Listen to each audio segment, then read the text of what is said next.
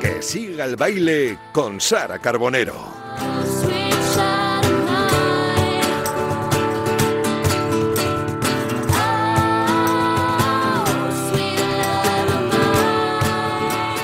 Buenas tardes, queridos oyentes. Bienvenidos una tarde de jueves más a Que siga el baile. Hoy tenemos con nosotros a un artista polifacético, compositor, cantante, músico y también actor. ¿Qué podemos decir de alguien que, pese a su corta edad, acaba de grabar un recopilatorio de sus obras de más de 30 años? Sí, sí, más de tres décadas de éxitos de buenos y regulares momentos y sobre todo de evolución, de perfeccionismo y de madurez. Debajo de esa figura pública yo diría que hay una persona con un bagaje tremendo de experiencias de todo tipo, al que el tiempo y la vida han ido haciendo más introspectivo, al menos aparentemente. Y ahora de golpe siente la necesidad de que conozcamos su vida, al hombre, a través de su obra. De esto, de todo esto, vamos a hablar hoy. De familia de artistas, de grandes actores y compositores, desde muy joven se subió a los escenarios y a la creatividad. La música le enganchó y mucho antes que Nazario de Lima o de Cristiano, todos habíamos oído hablar ya de los Ronaldos. Perdonen esta licencia, pero estamos en la radio del deporte. Después de aquella época inicial con su grupo que duró toda su adolescencia y parte de su juventud, inició, como se suele decir, su carrera en solitario, que no quiere decir que caminara solo en ningún momento, porque siempre se ha apoyado en gente muy importante para él y ha protagonizado numerosas colaboraciones con prácticamente los mejores artistas de nuestro país. Esta carrera ha sido es tan fructífera que los proyectos se le solapan y que no para de crear. Y hoy está con nosotros para hablarnos de una gira muy especial, de un disco también muy especial. Hoy está con nosotros Coquemaya. que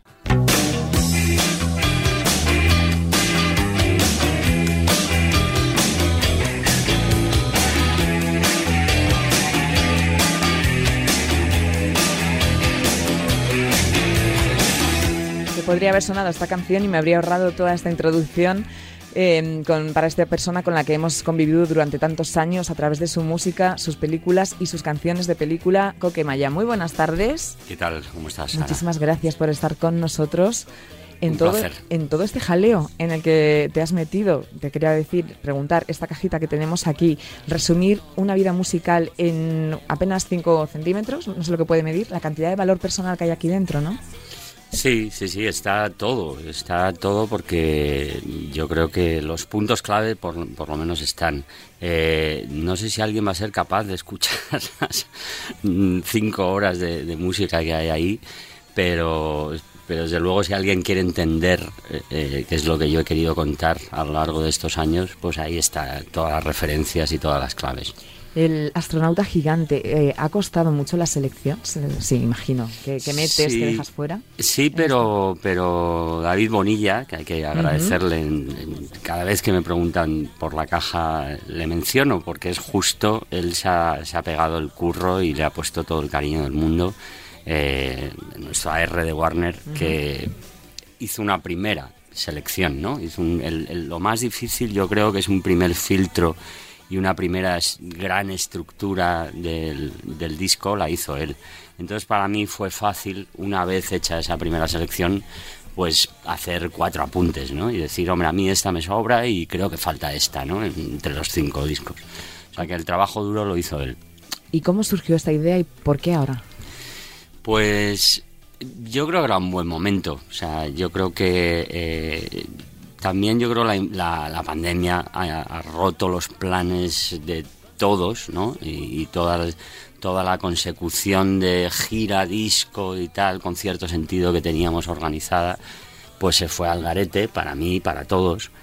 Y nos descolocó un poco los planes y de repente como parar un poco y decir, bueno, yo quiero seguir tocando, no estoy preparado para un nuevo disco y tal, eh, puede ser el momento de, de hacer un resumen, de hacer un recopilatorio que me permita tocar, porque creo que es un formato maravilloso para preparar una gira para el año que viene, que sea un poco conmemorativa también, de repaso, de resumen, la, yo que sé, el logo, todo, es como muy atractivo, ¿no? Para hacer una gira basada, el traje del astronauta, no, no me lo voy a poner, lo prometo. No, pero- no, en ningún momento del- de la actuación. no, ya lo hizo Izal, ya lo hizo Izal, que salían todos con trajes de astronauta y, y no. Entonces, eh, pero bueno, que es un formato estupendo para hacer una gira que yo pueda seguir tocando y el año que el otro pues ya pararé y, y haré canciones Ahora nuevas. vamos a comentar en qué consiste ese espectáculo tan peculiar que estás preparando, pero te quería preguntar por la pandemia, de lo que has hablado tú, mm, ¿cómo viviste ese tiempo de incertidumbre? Eh, ¿Echaste la vista atrás? ¿Recordaste tus inicios? ¿Tuviste algún tipo de crisis creativa? Eh, sí, yo sí. Bueno, no, la verdad es que no. Eh, compuse dos canciones durante la pandemia, inevitablemente influenciado por, por la situación. Era, era dificilísimo, ¿no? Escribir sobre algo que nos estaba invadiendo a todos, ¿no? En todos los aspectos de nuestra vida, ¿no? En el emocional, en el psicológico, en el, en el físico, ¿no? Incluso, ¿no? Por el miedo al virus. Los que no, pues lo, lo pillaban, ¿no? O sea, era tremendamente difícil escapar a eso. Y salieron dos canciones de las que yo estoy muy orgulloso, ¿no? Calma y el crack universal. De hecho, el crack universal fue un poco el, lo- el leitmotiv de la gira de este año. O sea que no, crisis creativa yo creo que no hubo. Eh, lo que hubo es, bueno, pues mucha, mucha angustia, ¿no? Y mucha desazón, como todo el mundo, mucha incertidumbre. Y, y- y bueno, ahí estamos todavía un poco, ¿no? Y ahí estamos y, y estaremos. Y cuando tienes en las manos esto, ¿qué es lo primero que te viene a la mente a ti de los inicios de tu carrera? ¿Qué primer recuerdo tienes? Pues es que soy muy poco nostálgico yo, Ah. la verdad. Yo tiendo a mirar hacia, Hacia arriba, o sea, hacia adelante, perdón, y, y hacia arriba también, también. ¿por qué no?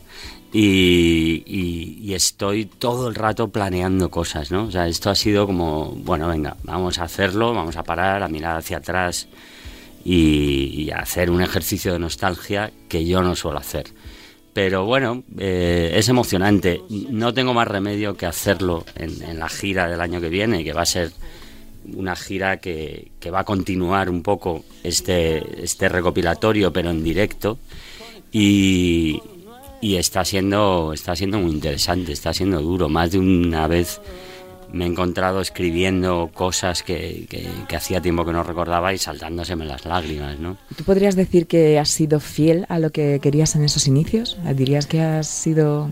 Has tenido la Sí. carrera así, ¿no? Sí, Coherente. totalmente. Yo creo que sí. Yo creo que es que además no sé hacerlo de otra manera, ¿no? Que, o sea, aunque me hubiesen dicho que haciéndolo, haciendo tal o cual otra cosa eh, me hubiese dicho millonario, no hubiera sabido hacerla. No, no. Yo lo que sé hacer es esto, ¿no? Entonces, eh, pues bueno, ahí está. Eh, No te quieres poner nostálgico, pero alguna preguntita de nostalgia vamos a, vamos a meter porque yo quiero saber con 15 años cuando comenzáis con los Ronaldos y os llega ese éxito increíble, ¿cómo lo gestionaste tú entonces? Pues yo creo que bastante bien. O sea, yo creo que eh, la gente siempre, ¿no? Pregunta, "Joder, pero te perdiste muchas cosas, la adolescencia y tal. Yo creo que, mm, que me perdí alguna cosa, pero sobre todo me libré de muchísimas cosas que, que son un coñazo de la adolescencia, ¿no? Y, y que, que está muy bien librárselas. Yo a los 16 años ya era un profesional que es, y, y con lo cual me salté un montón de años de, de angustia que vivirá mucha gente de no saber no qué saber quiere hacer hacer. con su vida y de tal pues yo eso lo tuve resuelto no a los 15 años y eso es muchísimo no tener resuelto eso uf, Hay te gente que en toda su vida no lo, no- no Todo- lo exacta- resuelve. exactamente Fueron 10 años, Coque, desde que sacasteis vuestro primer disco hasta que decidís el primer parón. 10 años en el que pasasteis pues, de adolescentes a, a hombres. ¿Eso cambió la filosofía del grupo en la parte final? No lo sé. Eh, a ver, todo influye en, en- en la filosofía de un grupo y todo influye en la convivencia de un grupo y, sería mentira decir que no es así. Pero creo que siempre eh, nos emocionó lo que hicimos, que era lo importante. Al final todo se resume a eso, ¿no? A la emoción. O sea, uno hace música porque porque es como meter los dedos en un enchufe, ¿no? En que te dé una descarga eléctrica, ¿no? Y, y porque uno quiere emocionarse y al mismo tiempo que emociona, pues tiene la suerte de emocionar a los demás, ¿no? Entonces yo creo que eso siempre estuvo ahí, en, en el grupo. Lo que dejó- de estar en un momento es eh, la convivencia y la alegría de estar juntos, ¿no? En un momento que ya no, no tenía sentido, ¿no? ¿Cómo viviste esa separación? Lo vas a contar en este en esta gira. Hablarás un poquito, ¿no? De cómo fue Sí. la disolución de la banda. Sí, pues fue muy duro, fue muy triste porque ahí sí que hubo un momento de, de- de vacío, ¿no? Y de pánico, ¿no? Eh, o sea, la contrapartida de tener la vida resuelta a los 15 años es que de repente a los 25 dejas de tenerla resuelta. Claro. Porque desaparece lo que te ha sostenido y lo que le ha dado sentido a tu vida desde que tenías 15 años. Y, y no has conocido otra cosa, ¿no? Entonces de repente te- es como que te quiten el suelo de, de debajo de los pies, ¿no? Y, pero es lo mejor que he hecho en mi vida. Porque una vez superado, años después, costó, costó muchos años, una vez superado ese vértigo y esa soledad y esa sensación de vacío, pues yo ahora soy dueño y señor de mis dominios, de mis discos, de mis conciertos, de, de- lo que yo quiero hacer, ¿no? Y no tengo que reunirme con el grupo cada vez que quiero tomarme una fanta de naranja. ¿no? Bueno, ¿qué queda de ese astronauta más que comenzaba ahí a volar en solitario, como tú estás diciendo? Pues muchas cosas y algunas pues afortunadamente se han mitigado, ¿no? Había mucha soledad en ese disco, ese disco hablaba de eso. Yo creo que fundamentalmente hablaba de la sensación de sentirse solo y perdido, ¿no? Y ahora pues eso no está, ¿no? Y ahora eh, por, eh, o sea, es posible que venga alguna crisis, ¿no? No- nunca se sabe, pero pero de momento pues yo hago lo que quiero hacer de la manera que quiero hacerla y, y tengo el respaldo del público además. Y si en ese momento te hubieran dicho que ibas a tener unos años después este trabajo, el astronauta gigante en tus manos, ¿qué habrías pensado? Pues, pues no lo sé, no lo sé. de- desde luego, sí, la portada no, ni la hubiera soñado, porque es, es una maravilla, ¿no? Es una maravilla. Y esa mirada de seguridad, pues no es la mirada de tristeza que había en el primer disco, que había mucha tristeza en ese primer disco y en esa, en esa mirada, ¿no? Es una Ahí el astronauta está, está contento. Sí, está feliz. Oye, son cinco CDs que no solo tienen tus mejores temas, también tienen colaboraciones con otros artistas, que es algo muy recurrente en tu carrera. ¿Qué te aporta colaborar con gente de la talla? Pues por nombrar unos pocos, porque Pereza, Fito de Pedro, Santi Balmes, Miquel Erenchun, Iván Ferreiro, Calamaro, Los Rodríguez... Y cantar con tu madre, por ejemplo, ¿cómo fue? ¿Cómo, cómo es todo esto? Bueno, pues es una manera de aprender, de gente que entiende la música de otra manera a ti y que, y que te la transmite no solo en la canción que grabas, sino en el proceso de, de prepararla, ¿no? En los ensayos. Eh, es bastante diferente cuando eres tú el que les invitas a ellos y digamos que tú eres un poco el, el productor y el director de, ese, de esa expresión artística que, que hacéis entre los dos a cuando te llaman ellos y son ellos los que te dirigen a ti, ¿no? El- el- la experiencia es muy diferente, ¿no? Y las dos son interesantes, mucho. ¿Tiene que admirar Coque a la persona con la que va a colaborar? Sí, sí, sí, sí. Eh, lo que pasa es que uf, a veces es duro, ¿eh? Porque te llama gente que, que, bueno, pues que no eres precisamente fan de ellos, pero ya a lo mejor ellos de ti sí. Y decirles que no es muy feo, ¿no? Es muy duro. Entonces tienes como que hacer... ¿Y a ti te han dicho alguna vez que no? A mí me han dicho, sí, sí, ¿Sí? sí, sí, alguna vez me han dicho que, que no, yo a veces he apuntado muy alto y, y no ha podido ser, ¿no? Eh, entonces, sí, sí, claro que me han dicho que no. Recuerdo cuando Mujeres, cuando hicimos Mujeres, el disco de duetos sí. con, con mujeres, que apuntamos muy alto y, y- y claro, hubo por la agenda y por imposibilidad, ¿no? Colaboraciones que se cayeron. Colaboración en que se, que se cayeron. Te iba a claro preguntar sí. por ese disco tan especial junto a 10 mujeres y por La Carta, que es la canción que hiciste con tu madre, con la gran Amparo Valle. ¿Cómo recuerdas cuando se lo dijiste? Pues, pues maravilloso, eh, maravilloso. eh, y aparte recuerdo que la idea cerraba totalmente el concepto del disco, ¿no? porque un disco que hablaba de mi relación con, mis, con las mujeres y, y mi manera de entenderla y tal, que estuviese mi madre le daba el cierre freudiano perfecto, ¿no? O sea, era, es como, claro, la figura de la madre tiene que estar en un disco que se llama Mujeres, ¿no? Y que, y que, y que es una reflexión sobre mi relación con ellas, ¿no? Una reflexión un tanto libre, pero, pero lo era así, ¿no? La gente hablaba de ese disco como una cosa muy bonita y muy tal, pero tenía partes oscuras que la gente no quiso ver. Que, que cada uno hizo otra interpretación, ¿no? Pero Sí, como más dulce, como un homenaje de Coque a las mujeres y tal. Por supuesto que había eso, pero también pretendía como ser un sacar un poco... sí lo- los, los- la, la parte oscura de las relaciones entre los hombres y las mujeres que la tiene ¿no? Por supuesto. Hablabas de tu madre. Quería preguntarte por los dos, por tu mamá y tu padre. ¿Qué te dijeron con 15 años cuando tenías tan clarísimo como me contabas antes que querías dedicarte a la música? Bueno, ellos llevaban toda la vida dedicada a la farándula, a los teatros, al- a, a girar por ahí. Eran titir- titiriteros modernos, pero titiriteros y no nos podían decir nada ni a Miguel ni a mí. Qué palabra más difícil de decir, ¿no? Titiritero. Titiriteros. Tirititran. Tran, tran. Oye, ¿y esos post-concierto cómo eran antes y cómo son? ¿Han cambiado mucho? Esas fiestas, esos ambientes de... Mm, bueno, ahora hay un poco más de glamour. Eh, Sí, ¿tú la crees? España, sí, la España de los 80 era muy, muy cutre, por lo menos en las producciones, ¿no? En las producciones, eh, hombre, había más, más libertad en los 80, eso sí, y más descontrol. Pero las producciones de los conciertos, las giras y tal, eh, ahora son un poco más organizadas y glamurosas. En el sentido de, de- de medios y de profesionalidad. se ha ¿no? avanzado un poco en... En los 80 la industria no existía y era muy cutre, muy desesperante. Tú querías ser como los Rolling Stones y no dejabas de ser como una orquesta de pueblo de lujo. Te iba a preguntar por la industria, ¿cómo habías también visto el cambio de la industria musical en estos años?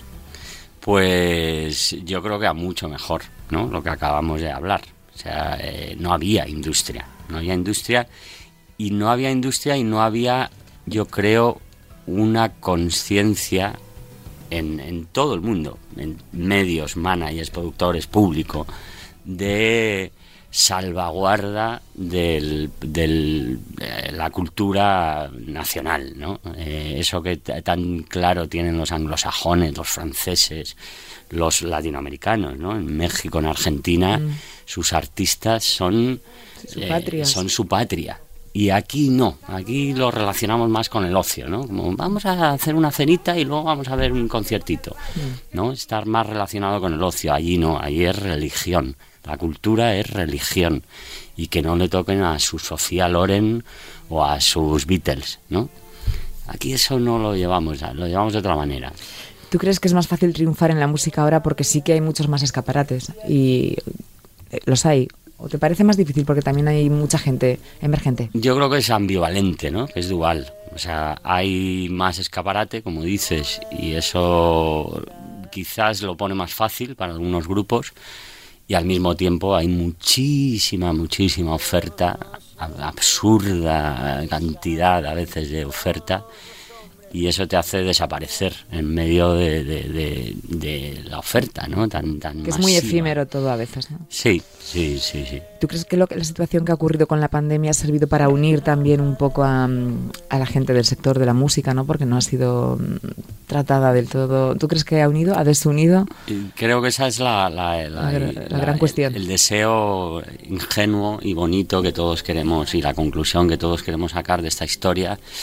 La realidad, creo que tiene que pasar un tiempo para ver realmente, para que caiga el pozo de lo que hemos vivido tan terrorífico y que el, a ver qué pozo real deja, ¿no? Sobre Cuando nuestro pase un poquito de tiempo. Claro. Oye, ¿tú cuál dirías que es tu mayor virtud en la música y en la vida? No, no tengo ni idea. Pues, pues el defecto, venga. El defecto, eh, voy, voy intentando controlar el ego, ¿no? O sea, no tomarme tan en serio ni esta caja, ni los discos que he hecho, ni mis conciertos, ni nada. O sea, pues soy, intentar entender que soy una gotita más en el océano de la historia del arte, ¿no? O sea, una gotita no, un, un minúsculo trocito de... Y creo que eso le puede dar valor a lo que haga en el futuro. ¿Hay algo que hubieras cambiado de tu carrera? Pues sí, pero lo llevo claro. No, ya, ya no se puede, pero No se puede. eh, tampoco te habría llevado hasta aquí, a lo mejor, ¿no? Es- Exactamente, exactamente. Yo creo que eso es la clave. Cuando uno hace cagadas, eh, las cagadas también le hacen mejorar en el siguiente paso, ¿no? Entonces, mejor, mejor ni planteárselo. ¿A quién admiran Coquemaya? Ahora que hablabas de que la clave es sentirse uno más y sentirse pequeñito, ¿quién para ti son, bueno, y no sé si llamarlo ídolos, eh, referentes, mejor, ¿no? Bueno, el, a ver, el rock anglosajón Sí. marcó toda mi primera etapa, ¿no? Eh, con los Stones a la cabeza, por supuesto, ¿no? A los que dedicamos el sonido eh, de los Ronaldos y muchísimas maneras de entender la música. Y desde hace unos años me he ido más hacia el pop, eh, con Divine Comedy a la cabeza y sobre todo su, su incorporación de la música sinfónica en el pop, ¿no? Que es lo que ha hecho que yo haya hecho discos como El último hombre en la tierra o como Revolución, ¿no? Em, ¿Recuerdas cuál fue la primera canción que compusiste? Pues estoy ahí, entre Es Verano, que es una de las primeras de los Ronaldos, que al final salió en el, en el Saca la Lengua, segundo disco de los Ronaldos, y una que tengo por ahí que se llamaba Era Jueves o algo así. Eh, Estoy entre esas dos, creo. Debían ser con una igual de una diferencia de semanas, ¿no? Hablábamos antes de tu faceta de, también de actor porque te hemos visto en diferentes proye- proyectos audio- audiovisuales y quería preguntarte si hay alguno por ahí en mente em, que se pueda contar. Sí, hemos rodado, eh, acabamos de rodar hace un mes, un mes y medio, eh, la primera película que hago en muchísimos años, creo que en 12 años, quitando alguna algún cameo y tal en, en alguna película, digamos un papel así eh, con todas las de la ley en una película eh, razonablemente seria. Eh, acabo de rodar con Antonio Resines, bueno. Edu Soto, Fele Martínez y dirigidos por David Marqués, que fue guionista de Campeones y que dirige creo que su quinta o sexta película. Y esperemos que se estrene en Málaga, en el Festival de Málaga el año que viene. Año 2022. Eso es. Fuiste nominado a un Goya por tu actuación en Todo es Mentira y luego lo ganaste por la banda sonora de Campeones, o sea que mal, mal, no se te, no se te puede dar. ¿Dónde tienes el Goya?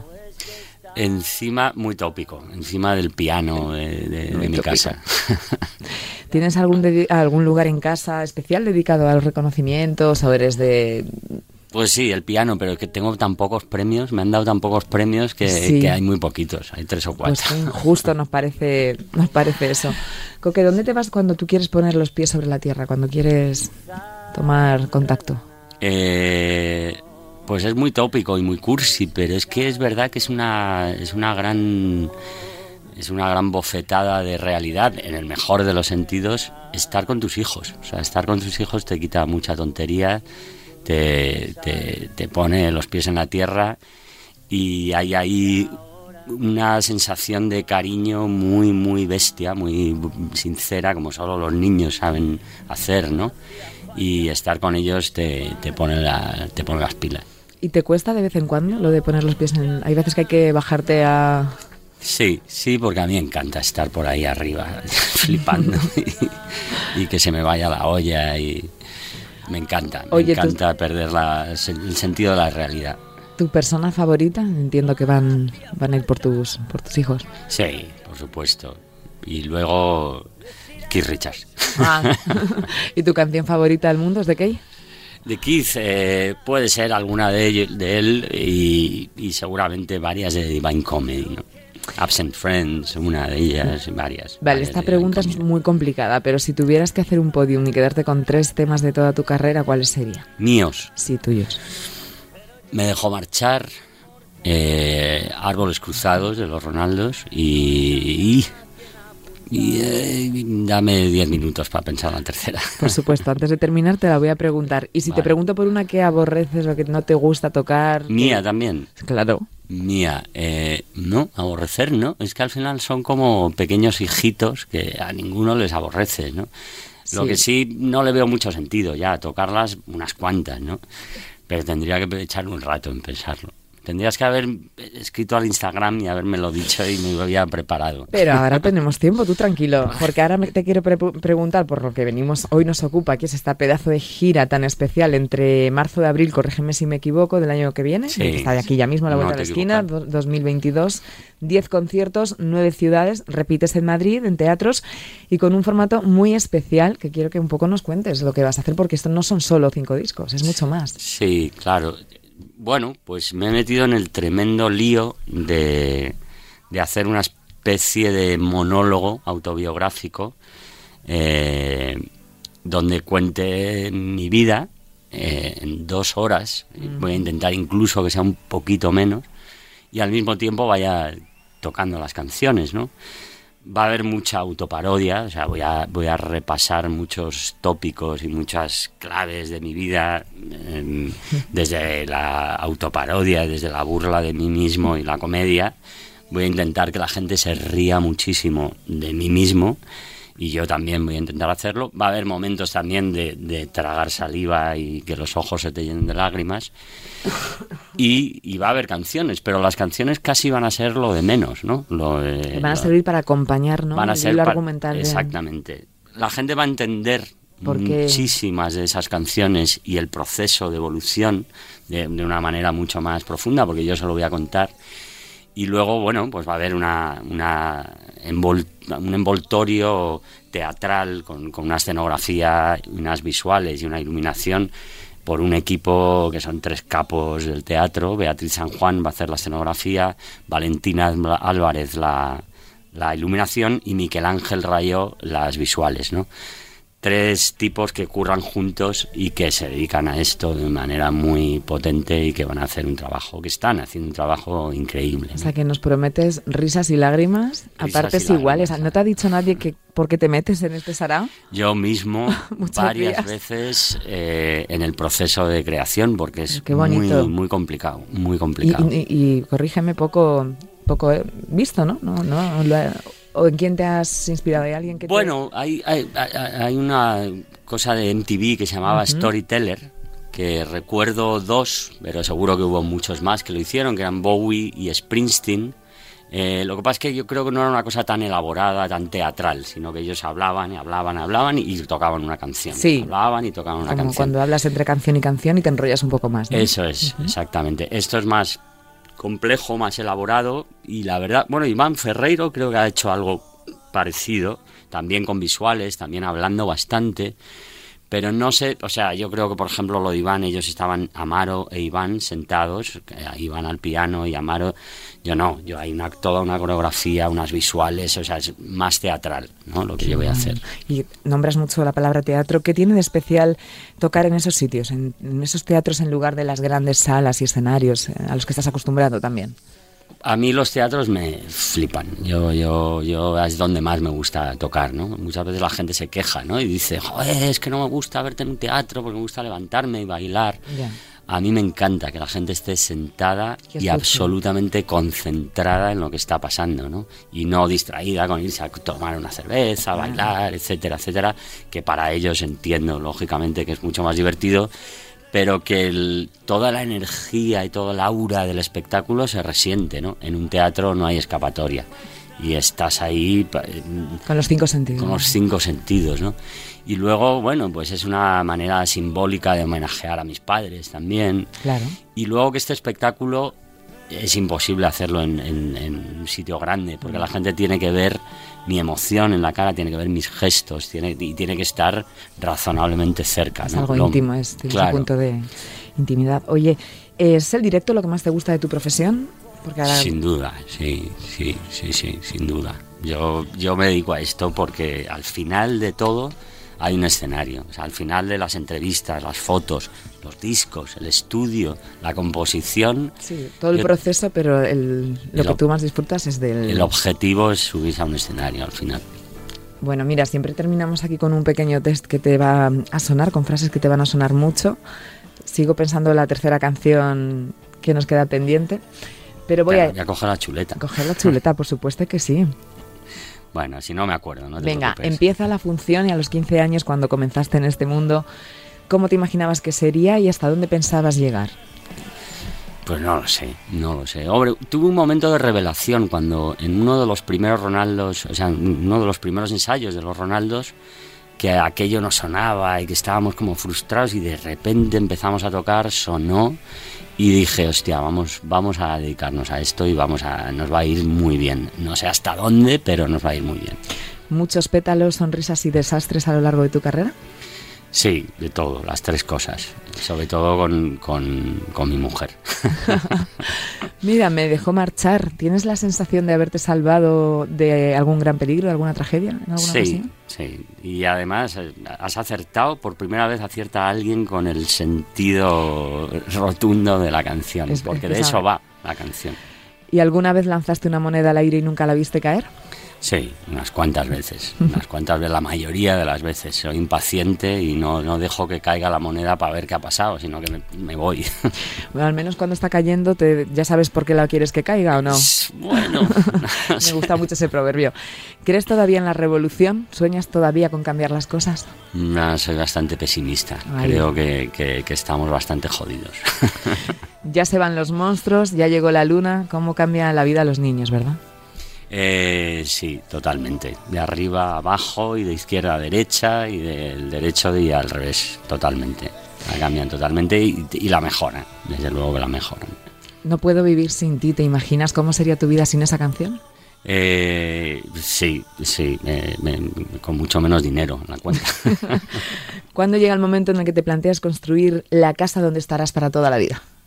Eh, pues yo creo que cuando conozco a mi pareja actual, pero todo puede pasar, nunca.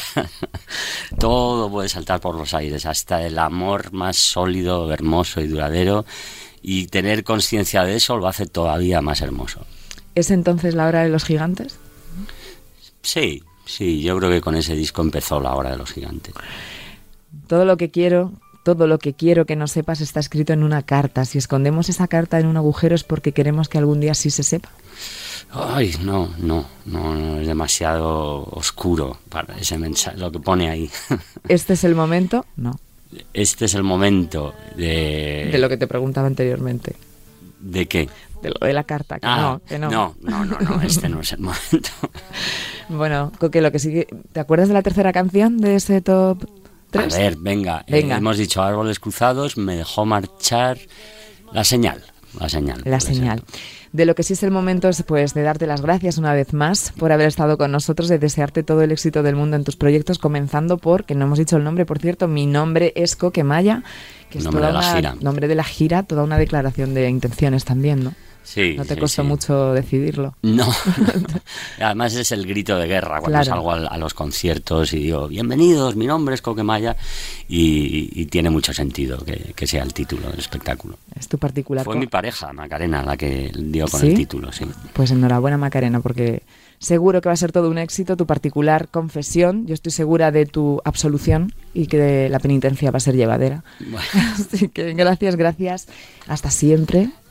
Gracias, eh, Sara, un placer. Ha Hasta siempre, hasta pronto. Hasta pronto, hasta allá mismo. Ojalá que podamos verte en este pedazo de espectáculo tan valiente y tan auténtico como has sido siempre tú. Que siga el baile. Muchas gracias. A Un placer, Sara.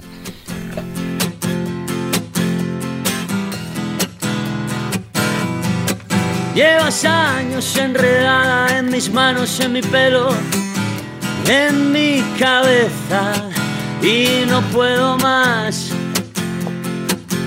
No puedo más. Debería estar cansado de tus manos, de tu pelo, de tus rarezas, pero quiero más. Yo quiero más, no puedo vivir sin ti, no hay manera, no puedo estar sin ti, no hay manera.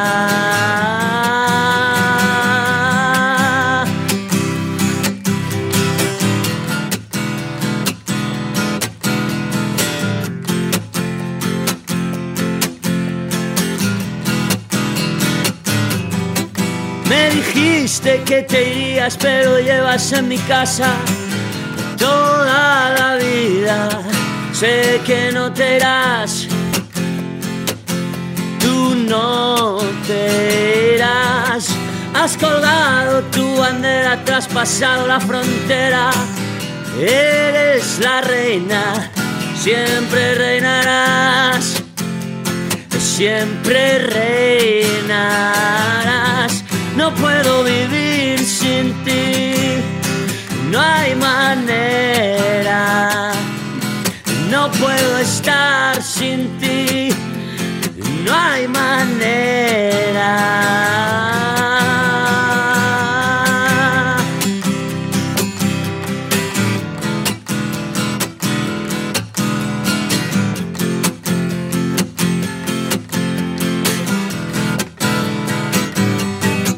Y ahora estoy aquí esperando a que vengan a buscarme. Tú no te muevas, no me encontrarán. No me encontrarán. Yo me quedo para siempre con mi reina y su bandera. Ya no hay fronteras, me dejaré llevar a ningún lugar. No puedo vivir sin ti, no hay manera. No puedo estar sin ti, hay manera. No puedo vivir sin ti, no hay manera. No puedo estar sin ti, no hay manera.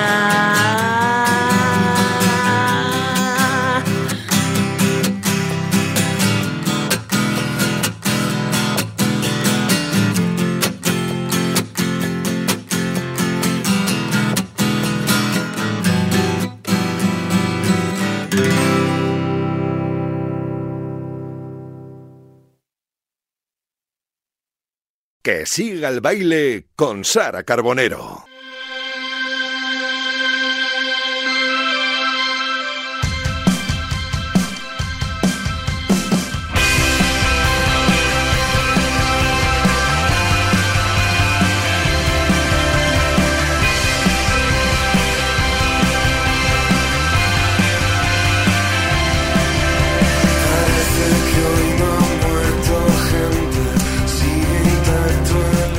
Cuando suena lo que te mereces de Viva Suecia, significa que yo ya tengo pues lo que me merezco. ¿Yo que me merezco? Pues un pedazo de compañero que está aquí ya sentado a mi vera, José Luis Escarabajano. Muy Hola. buenas tardes. Eh, Te mereces la agenda sobre todo. Ah, ya, que yo pues, creía que ibas a decir algo más. Te mereces. te- bueno, sí, a- me refiero en- luna. en- en- la luna. eh. Bueno, no me voy a cantar. Eh, me refería a este caso concreto. Sí, no, nos Aquí merecemos- Nos merecemos nos- la agenda cultural. Nos merecemos este resumen y esta labor de recopilación tan importante. Por, por cierto, que al escuchar a Viva Suecia acaban de terminar gira, ¿verdad? Sí, Una gira. la voz del presidente. Sí, en Irún y creo que se iban a tomar un descansito hasta Lo necesitan, lo yo necesitan. creo. Viene bien también eh, tomar un, un relax después de, de- de un tiempo tan intenso y tan intenso mentalmente también para Sí, toda la agotador gente de, en todos los de la sentidos. música y de la Y cultura. creo sí. que así comunicaron que iban a estar desaparecidos, que nadie se asuste, un No, no, tiempecito, no, que siguen, que siguen. para, para volver con más ganas. Que les queremos un montón, no se pueden ir. Un montón y, que nos- y muchas gracias por ese vinilo que nos llegó la Oh, semana pasada. espectacular, dedicado y todo. Espectacular. Yo lo he marcado en mi casa. Yo también lo tengo puesto, enmarcado no, no te voy a engañar, pero lo tengo, lo tengo en un buen lugar. Bueno, José Luis, ¿con qué empezamos hoy? Vamos a empezar con música como siempre porque tenemos un montón de conciertos desde hoy mismo porque hoy, para los que nos- nos están escuchando ahora en directo, aprovechad que hoy tenemos planazos. Por ejemplo, tenemos en Madrid cuatro conciertos de dos grandes en los próximos cuatro días. Desde hoy, él. Digan lo que digan,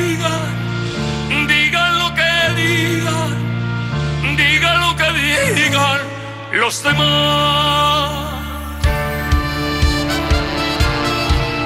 Go. ¿Cómo mola, eh? Ole. Es que se me van los pies, me encanta, me Sí, encanta, sí, me encanta. sí. Es Qué el- gran Rafael, gran Rafael. Con su show 6.0, que como siga así va a, llegar a las dos cifras, punto cero. Pero vamos, si se lo propone, por supuesto. ¿Y, y dónde va a estar? Y tiene un show absolutamente maravilloso que hoy, como decimos, va a estar hoy y mañana en el Within Center de Madrid, en eh, dos noches maravillosas. Suele ser, yo creo, casi habitual ya a final de año ver a Rafael en Madrid en el Within Center. Y yo, que lo disfruté hace dos añitos con mi madre a mi lado, creo que es una oportunidad que no hay que dejar pasar. Además, es que la gente lo da todo en los conciertos de Rafael. Y de, Tú toda- y de todas las edades. eh, Eso, te iba a decir sobre todo, gente mayor que a lo mejor tú la ves y dices, pues esta gente estará sentadita, tranquilita. No, no, claro que Empieza no. Rafael a tocar y la gente como fenómeno fan ahí. Hay unas ganas de bailar y luego que yo creo que tiene muchas canciones que son himnos. ¿no? Sí, tal Han cual. acompañado a lo largo de Tú toda me nuestra dirás, este, digan lo que digan, mi gran noche. Bueno, si es que Sí, no, no- ¿qué no- sabe nadie? ¿Qué sabe nadie? Es que podemos empezar a, a recitar mil canciones. Así que aprovechadlo. Eh, los que tengáis entrada y podáis Escándalo. ir hoy. y- escándalo, madre mía. escándalo. Con lo que lo ha utilizado escándalo. Vicente esta semana. ¿Ah, sí? Que- mucho, con lo de la Champions y el Ah, sorteo. bueno, bueno. Ha utilizado todas horas. No da puntaditas sin hilo. No, no, no, no, la verdad que no. Eh, dos conciertazos, hoy y mañana, recordamos, en el Within Center, pero para que vean nuestros oyentes el amplio abanico de esta agenda, eh, contamos también otros dos conciertos para hoy que son muy diferentes entre sí y muy diferentes también a Rafael. Por ejemplo, Nolasco, algo así más flamenquito, en Sevilla, en la sala Custom, y Jabalina, algo así más eh, indie alternativo, en Madrid, en la sala Sol. Así que todo eso para esta noche, que la gente espabile, que si no tienen entradas, pues casi se van a quedar sin ellas, y si no tienen entradas para hoy, mañana, plato fuerte en Zaragoza.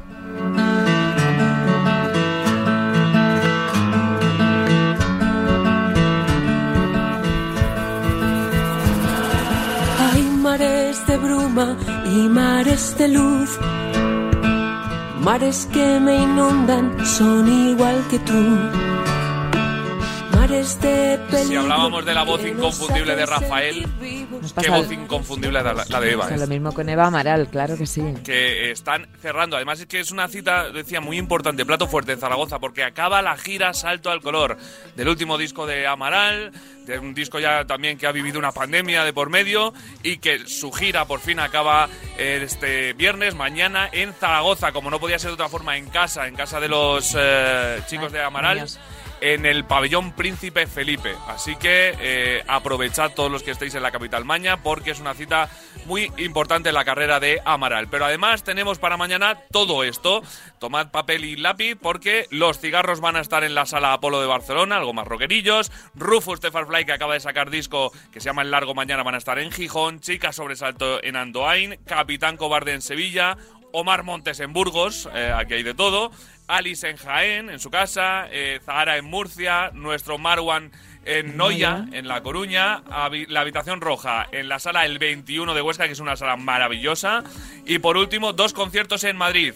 eh, que comentábamos eh, que se repetía de Rafael en el Within Center. Y otro plato. Es que fíjate, mañana en Madrid lo que tenemos. Mañana a ver cómo es como quién quieres más, a papá o a mamá, a ver. Claro. a ver, dices, a ver qué haces. Bueno, ¿eh? puedes irte hoy a ver a Rafael al Within Center y mañana te puedes ir a la sala La Riviera a ver a Hombres G. Ah, Hombres G. Pues yo me quedé con muchas ganas de, de We Think y de Hombres ¿Sí? G. Sí, ya no Pues- debe haber ni una entrada para la Riviera. Eh, eh, podemos gestionarlo. Vamos a, ¿Puedes trabajar en eso? Podemos trabajar en eso. Vale. Eh, son dos citas muy importantes en Madrid, así que eh, yo creo que no hay excusa para ir mañana de concierto. Que mañana no te viene bien, pues el sábado también en Madrid y también en la Riviera, estos chicos. Estos amigos.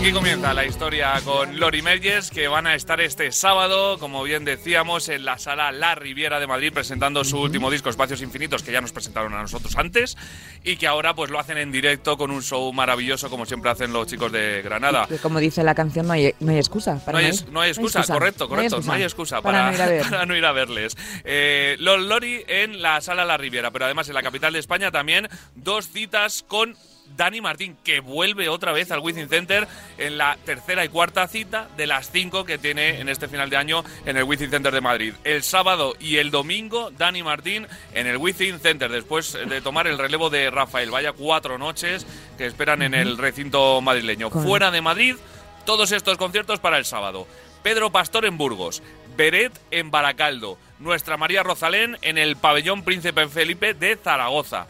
Zahara se marcha a Elche, los enemigos estarán en Santiago de Compostela, Miguel Campello, que para mí es eh, un oh, eh, arte hecho persona, es una cosa maravillosa, me encanta. Somos muy fans Campello. de, de Campello. Eh, en San Fernando, en Cádiz, además en un sitio maravilloso. y por- planazo, planazo, la planazo. verdad que sí. Y por último, Neil Moliner, en una de mis ciudades favoritas, como es Gijón. Un Neil Moliner, por cierto, que el domingo va a estar en Santiago de Compostela.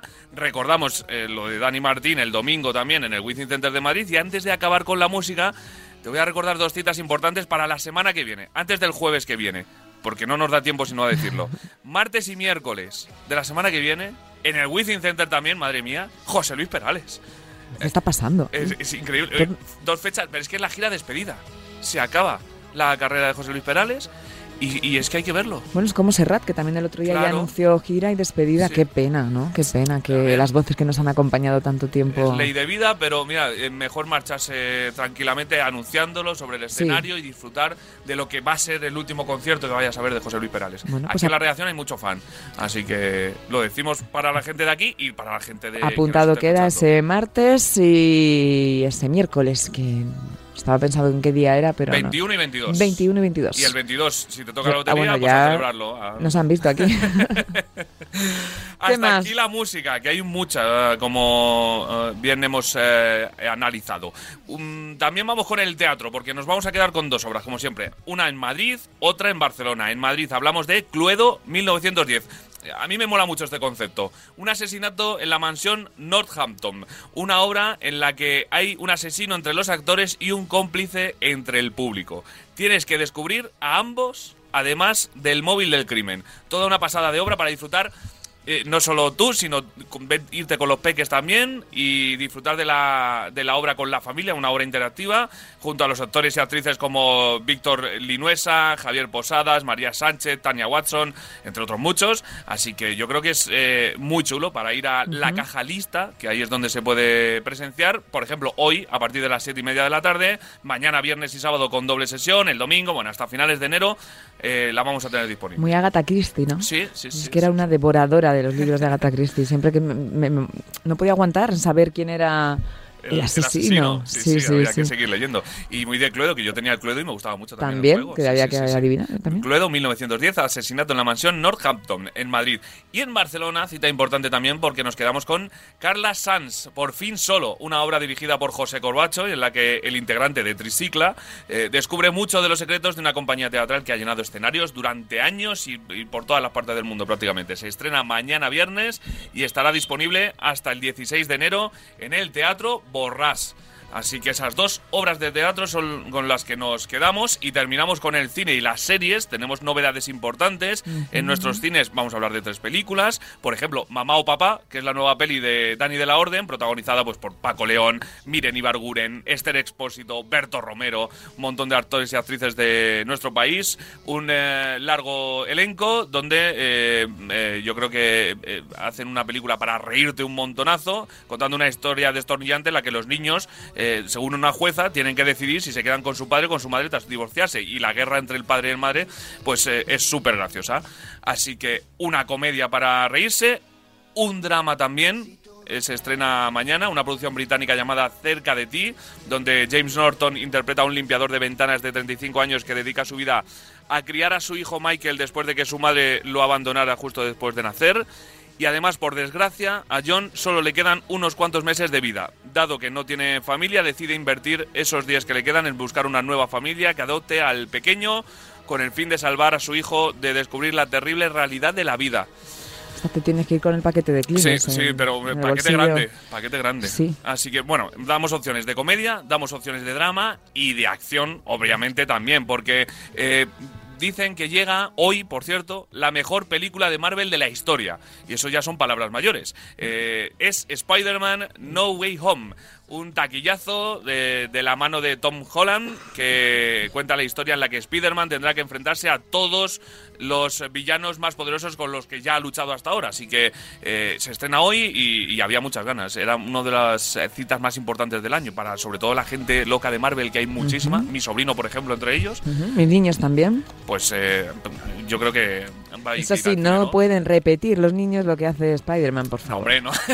Vamos, con cuidado. Importante siempre repetirlo. Eso, sí, sí, no, no, porque luego te- se suben al sillón, Pero se creen Spider-Man y vienen los disgustos. me da a mí que vas a ir al cine entonces, ¿no? Me toca, me toca. Va a tocar.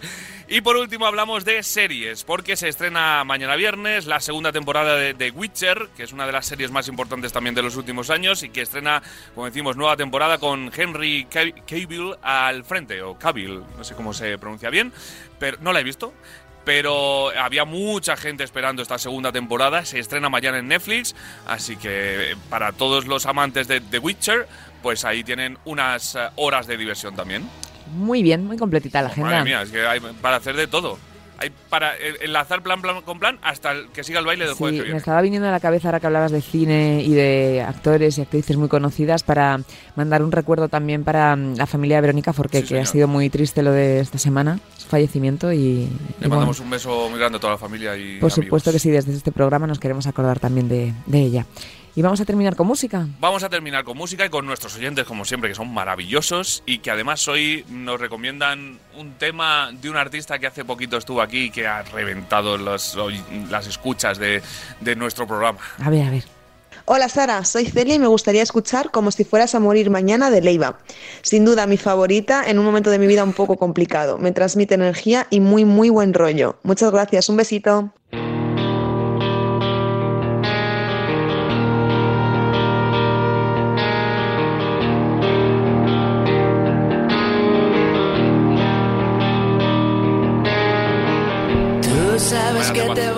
Bueno, pues eh, hoy chapó, chapó este cierre. Muchísimas gracias Celia por el mensajito, por el buen gusto musical. Sí, Total. Muchas gracias José Luis, como siempre. Hoy te la has currado un montón, como siempre, pero Como siempre. cuando te tengo aquí más ratito, pues, pues, pues mola. Bueno, ¿eh? está- bien porque damos más planes para Estamos oyentes. y compartido todo siempre, siempre, Siempre es mejor, siempre es mejor. Nada mejor que despedirnos con ese mensaje, como si ya no te jugaras nada, como si fueras a morir mañana. De eso se trata, ¿no? De vivir este Así. fin de semana al máximo. Tal cual. Y el que viene ya dirá. Eh, qué bien, ya, ya se verá. Bueno, que feliz con la entrevista de Coque y con, y con que siga el baile de hoy, el jueves que viene más. Y mejor. Igual por lo menos. Igual, igual, mínimo. Un besito a todos, gracias, que siga el baile. Fuimos demasiado lejos y ninguno se cubrió la espalda.